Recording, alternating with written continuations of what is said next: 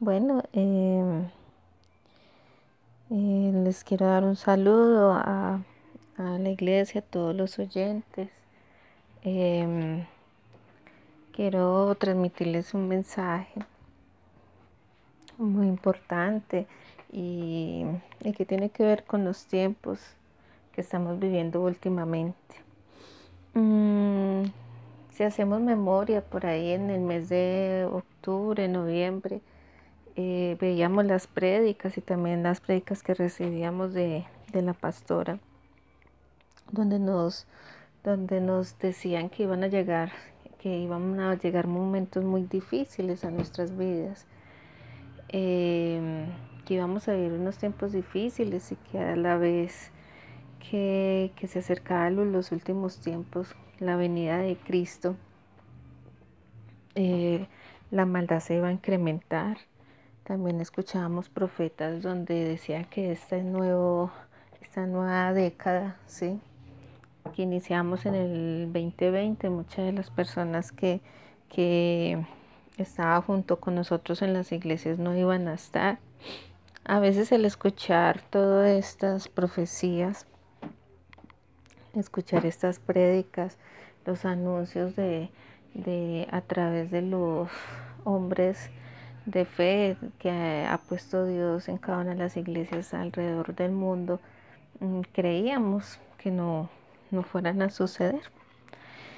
Pero ya desde hace más de, un mes, dos meses y desde iniciando el año en otras partes del mundo, eh, empezó un virus, el virus COVID-19 y este virus llevó al mundo a cambiar su estilo de vida. Y yo sé que a todos los que están escuchando en este momento también les tuvo que haber cambiado el estilo de vida. Más nosotros como colombianos que estamos acostumbrados a dar la mano, a saludar eh, de beso, eh, el de dar abrazos, a, a estar en permanente contacto con, sea con nuestros familiares, con nuestros amigos, compañeros de trabajo. Entonces sí tocó cambiar nuestro estilo de vida porque este virus es altamente contagioso. Entonces, al cambiar nuestro estilo de vida, al, al escuchar tantas noticias, eh, al ver tantas muertes y escuchar tantas muertes alrededor del mundo, mmm, empiezan, empiezo a escuchar los profetas y empiezan a predicar de una forma que me lleva a recordar los tiempos de, de Juan el Bautista. ¿sí? Ustedes recuerdan que el profeta eh, predicaba de una forma donde invitaba al arrepentimiento, ¿sí? porque eh, se había acercado el reino de los cielos a la tierra. En estos momentos somos la generación que, que estamos en los últimos tiempos, ya, la, ya Cristo está a las, a las puertas y, y, nos está dando este último tiempo, como ese último respiro para que procedamos a ese arrepentimiento, ¿sí? A reconocer de que, que, que tenemos pecado, que nosotros pecamos y tomar una firme determinación de alejarnos de, del mal que hacemos ¿sí? para comenzar un nuevo estilo de vida. Es necesario que nos arrepentamos iglesia, es necesario de que tengamos estos cambios de estilo de vida, así como eh, nos tocó someternos a la autoridad, guardarnos en nuestras casas, hacer caso de, de, de de no salir y tener contacto con personas en el exterior, así como nos sometimos a la autoridad. Y que yo sé que para muchas personas que, que son rebeldes, esto ha sido difícil para ellos o para unas personas que aquí mantienen en la calle constantemente y el de estar casi más de un mes guardados en sus casas no ha sido fácil.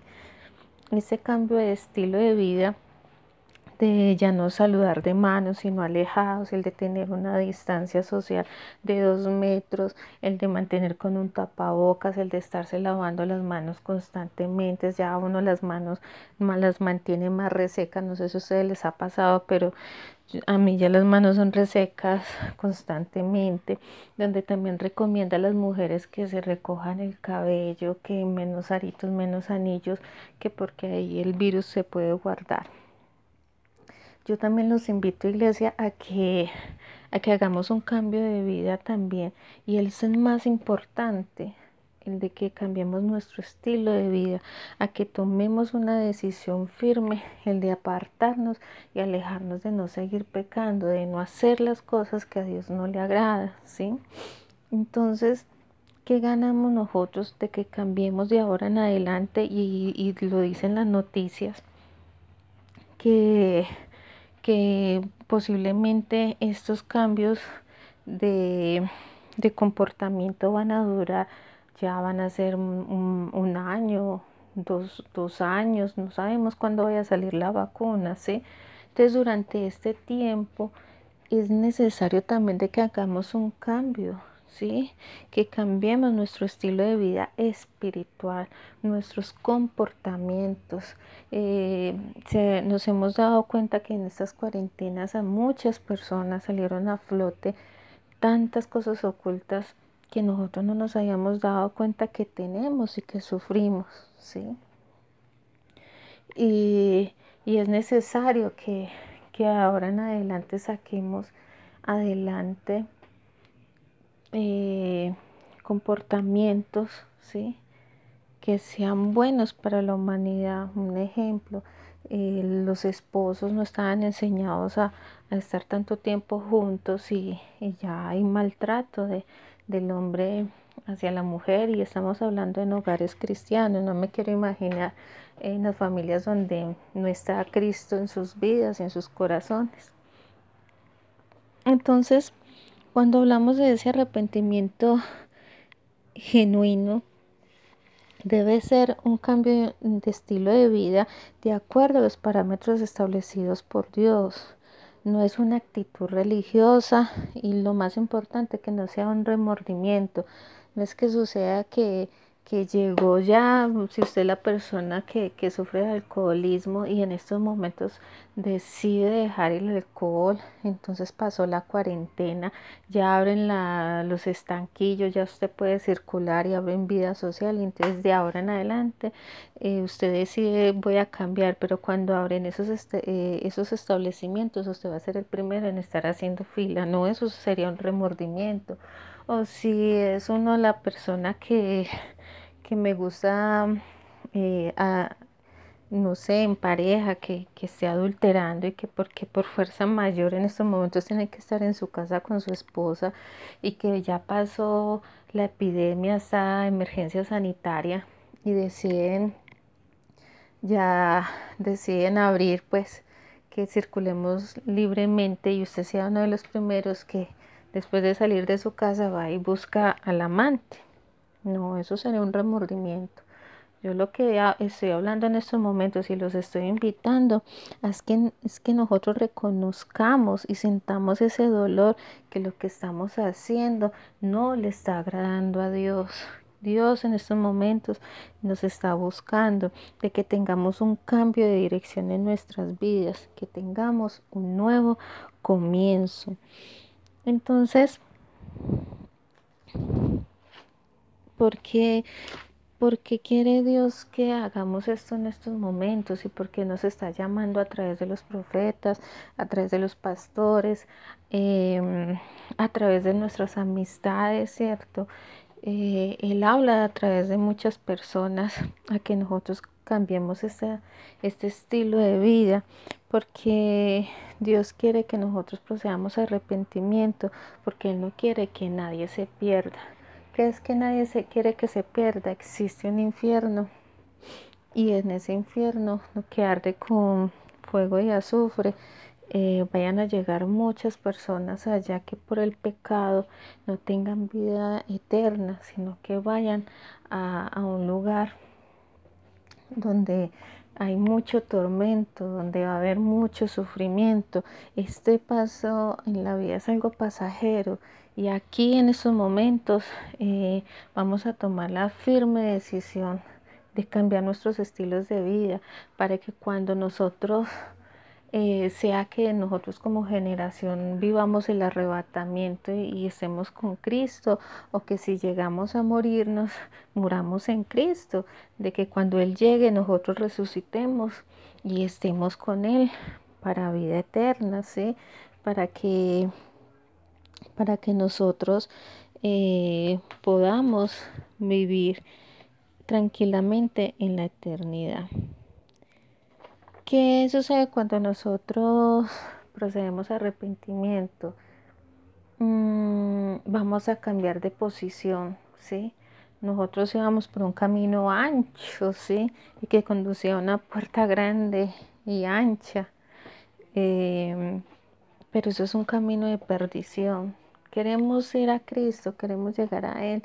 Cuando nosotros procedemos a arrepentimiento, realmente en ese momento cambiamos de posición, ¿sí? Y, y esa posición es llevarnos a un camino delgado que conduce a una puerta estrecha, pero es de bendición, ¿sí? Cristo nos dijo que vamos a tener aflicciones, pero había que estar tranquilos porque Él ya había vencido el mundo. Para mi arrepentimiento es como sacar el mundo de nuestros corazones e invitar al Espíritu Santo que tome control total de nuestras vidas. Y es donde ahí nosotros empezamos a tener una lucha fuerte entre el espíritu y la carne, para que todos los días vayamos subiendo escalones y ser justos como y, y como les digo, ir subiendo escalones y ser como el justo que va creciendo como crece la aurora, ¿sí? Entonces, eh, cuando nosotros procedemos a arrepentimiento y estamos en ese nuevo camino que tan hermoso que es andar con Cristo, somos personas justas, ¿sí? Y, y en la palabra de Dios dice que Jehová ama al justo, también Él bendecirá a la morada de los justos. O sea, cuando nosotros eh, somos justos, y justos no es una persona perfecta, sino que es una persona que anda en rectitud, ¿sí? Que es una persona que cumple sus mandamientos, una persona que anda en comunión, una persona que, que tiene al Espíritu Santo en su vida, en su corazón. Entonces es ahí donde adquirimos unos derechos, ¿sí? Por eso dice que la oración del justo todo lo puede. También el justo por fe vivirá y en estos tiempos debemos vivir en fe. ¿sí? Eh, vamos a buscar Primera de Tesalonicenses, capítulo 4, versículo 2. Me imagino que ustedes allá en estos momentos tienen sus Biblias. Entonces, buscan Primera de Tesalonicenses, capítulo 4, versículo 2.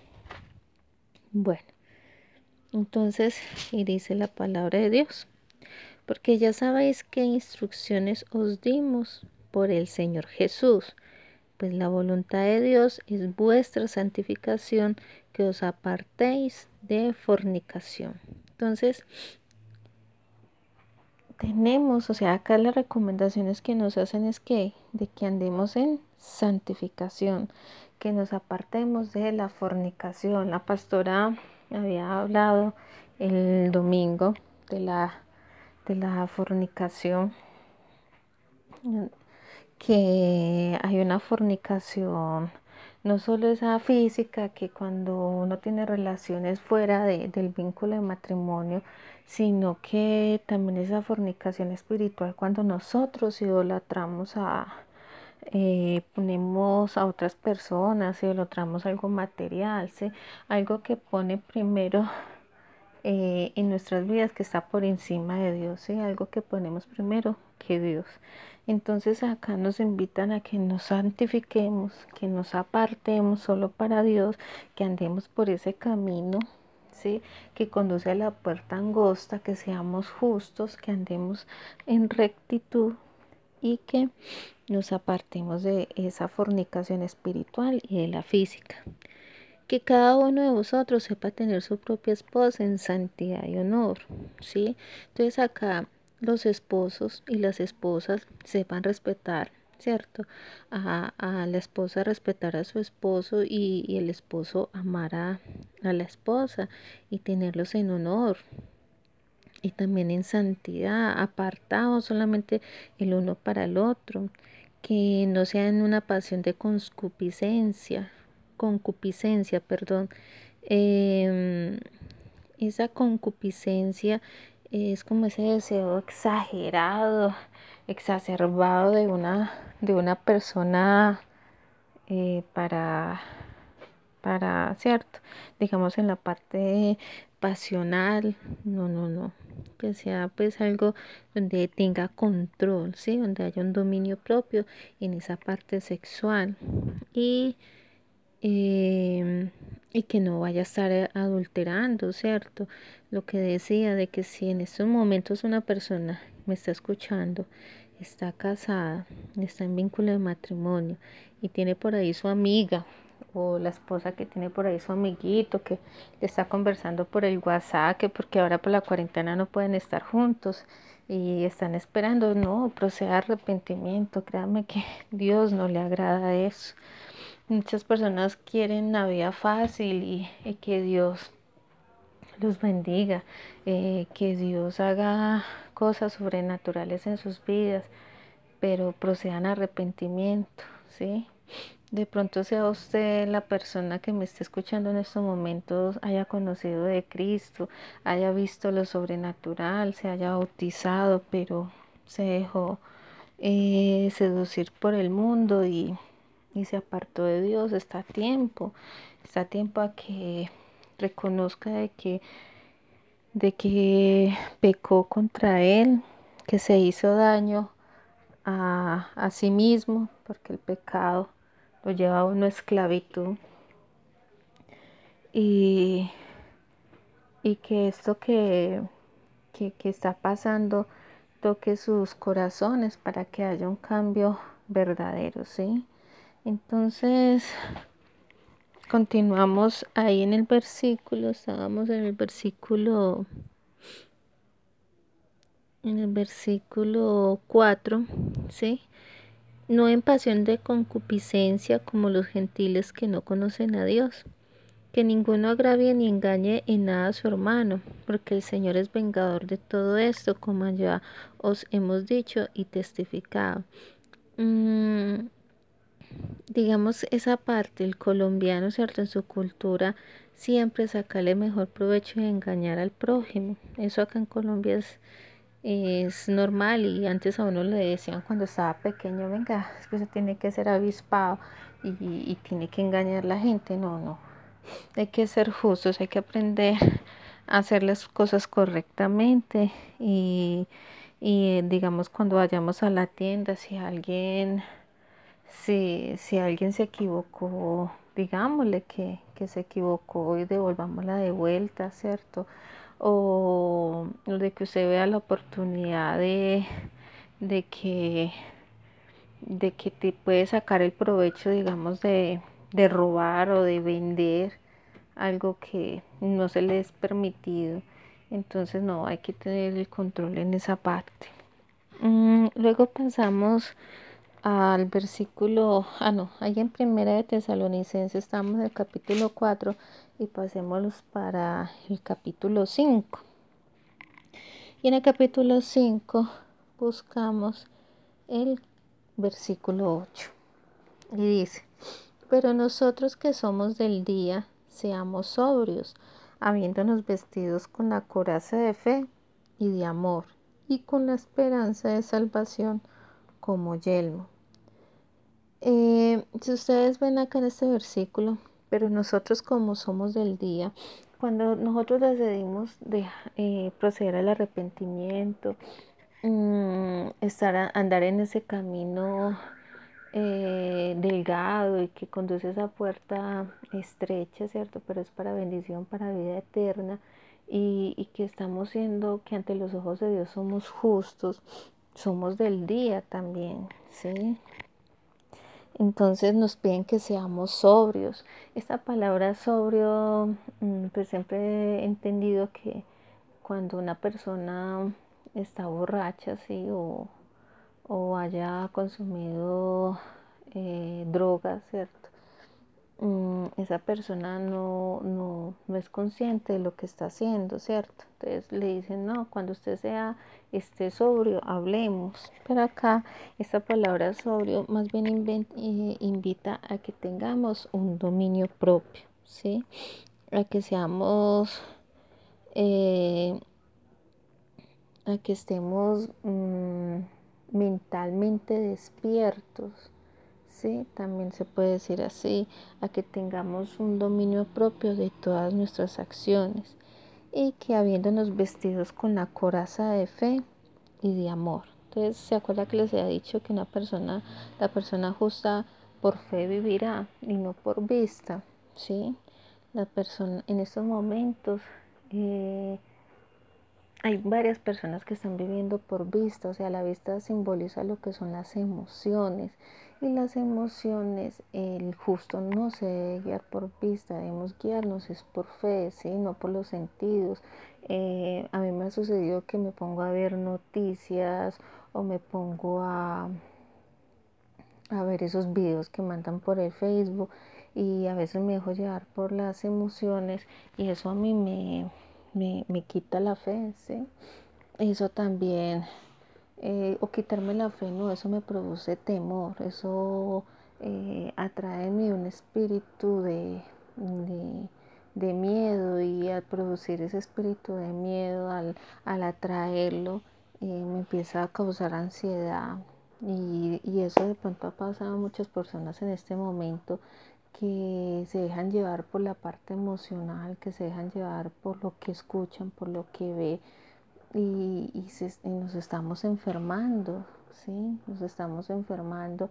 Eh, eso lleva ansiedad, lleva depresión a, empezar a, pensar cosas que me voy a enfermar, eh, me va a dar... Mm, me va a dar este COVID-19, me voy a morir, que sea de mi familia.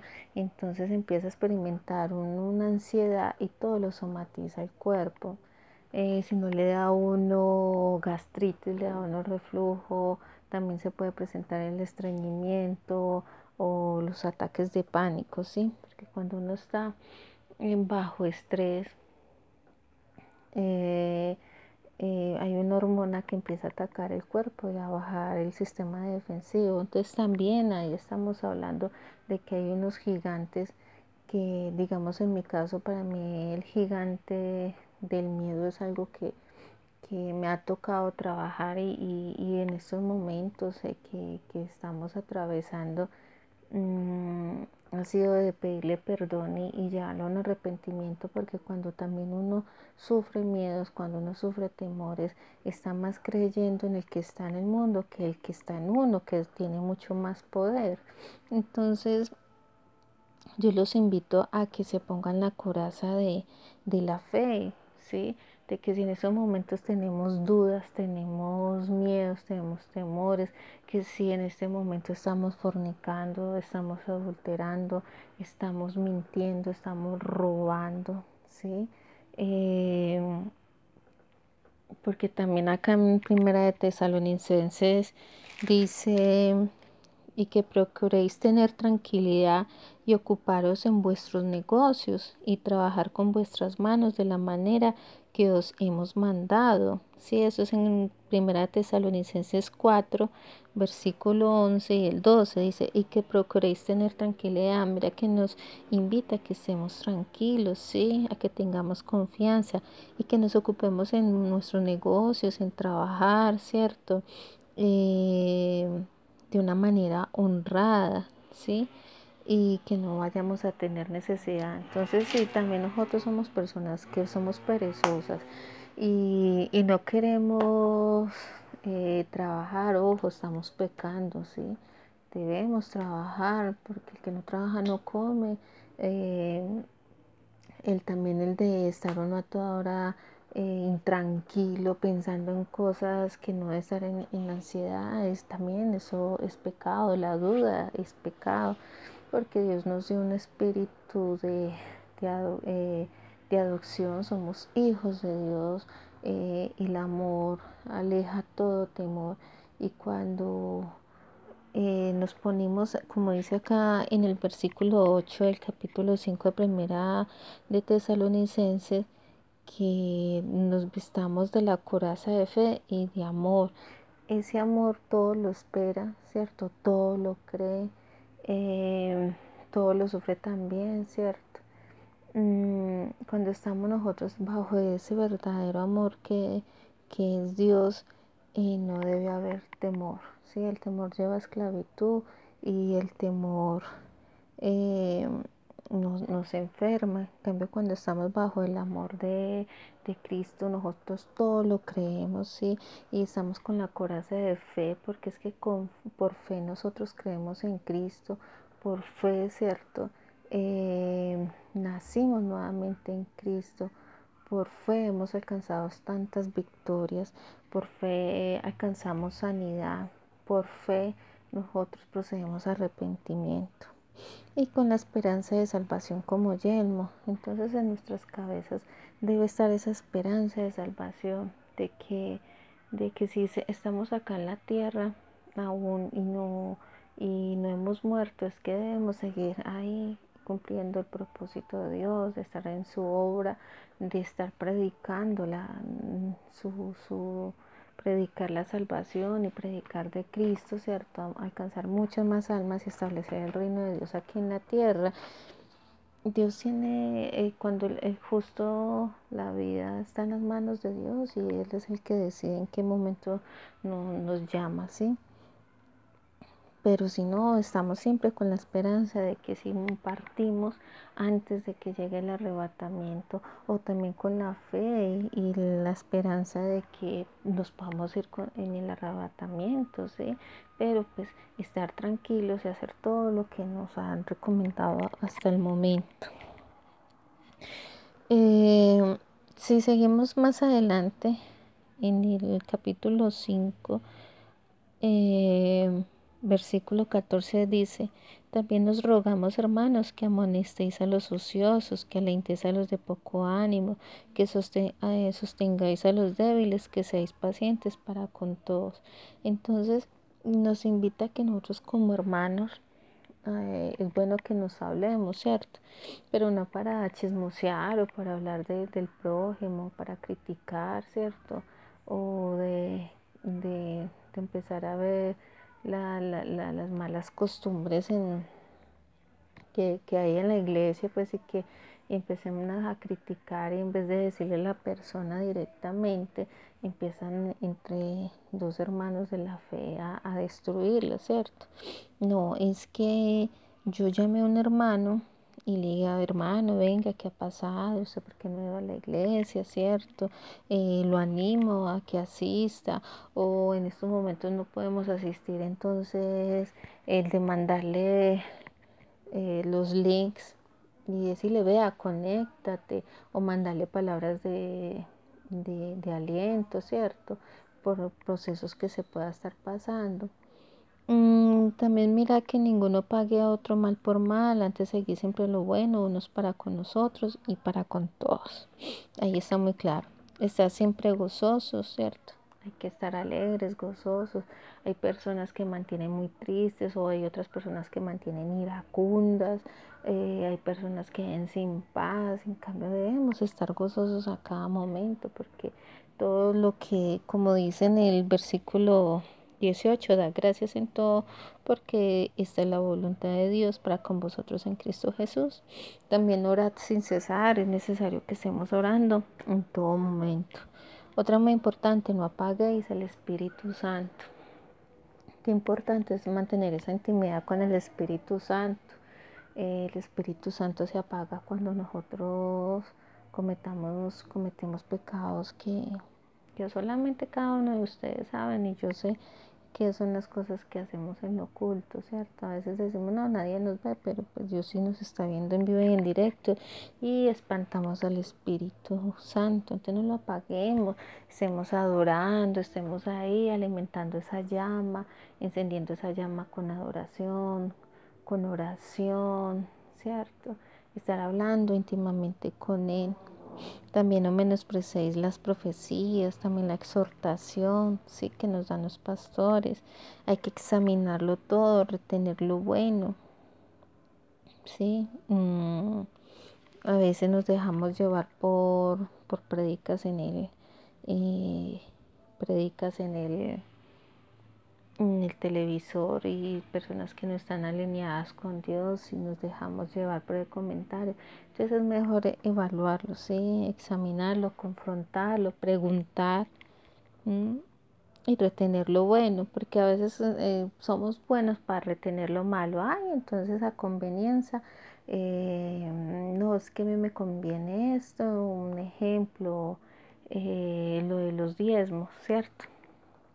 Que pues que no hemos hablado en este momento, pero eh, yo digo que no nos estamos congregando iglesia, pero queremos bendición, vamos a pasar por una crisis muy difícil en la parte económica y, y el justo diezma, ¿sí? Entonces si queremos estar en una posición donde tengamos derechos, debemos diezmar y y ay, que es que no hay iglesia y no la están abriendo, pero igual los, los recursos se necesitan, igual hay que pagar facturas, igual se está utilizando tecnología, eh, tantos programas que se necesitan, también la pastora es una persona dadora y pues ella necesitará en estos momentos ingresos porque hay hermanos en la congregación que no tienen los recursos que otros puedan estar mejor y ella pueda tener de dónde coger para ella bendecir a otros. Entonces, para mí no es excusa que, que, que porque no están abriendo la iglesia, entonces no vamos a diezmar.